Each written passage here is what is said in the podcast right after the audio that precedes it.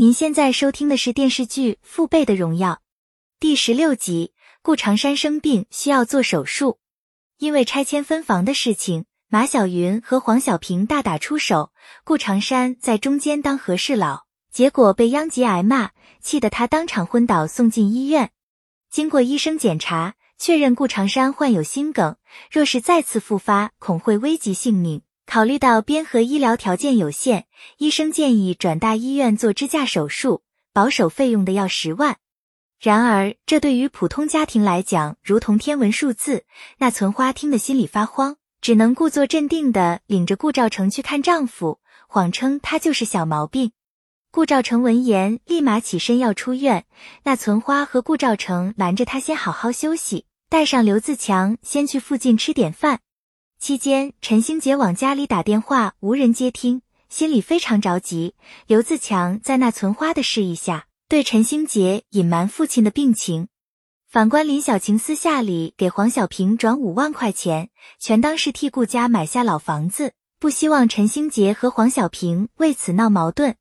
黄小平见钱眼开，答应不会再要老房子，还装出一副大度的样子，表示把房子送给顾兆成夫妻俩。如今大家都在为顾长山的手术费犯愁，顾兆喜找孙胖子要账，刘自强担心他应付不来，立马跟了过去。梁凤琴特地请假去医院，那存花叮嘱顾兆成千万别在顾长山面前表露出来，眼下关键是要隐瞒病情，防止他着急上火。刘自强和顾兆喜带着梁凤菊要了些账回来，又把积攒的钱交给那存花。顾兆成则是回家找钱，梁凤霞已经把钱存了定期，所以他和马小云帮顾兆成凑了一万块钱应急，剩下的费用再想办法。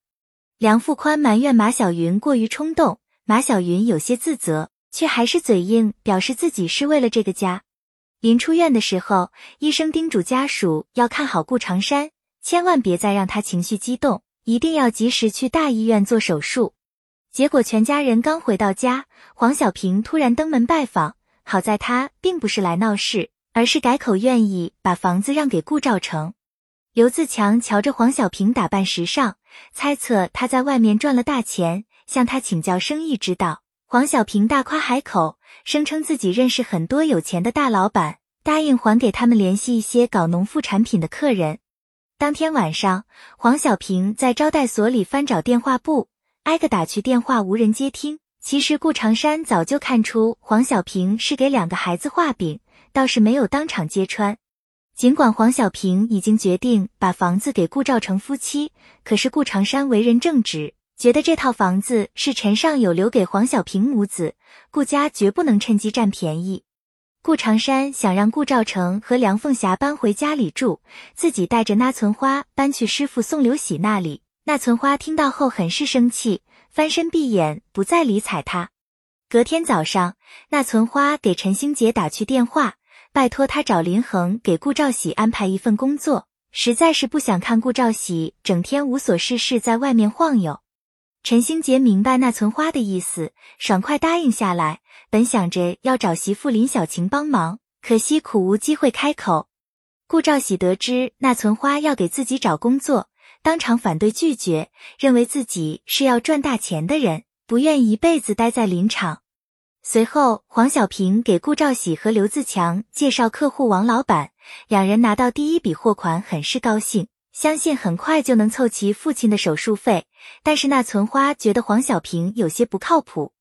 陈星杰犹豫很久，还是给林恒打了电话。林恒自然不能以公徇私，只是答应会帮他留意合适的工作。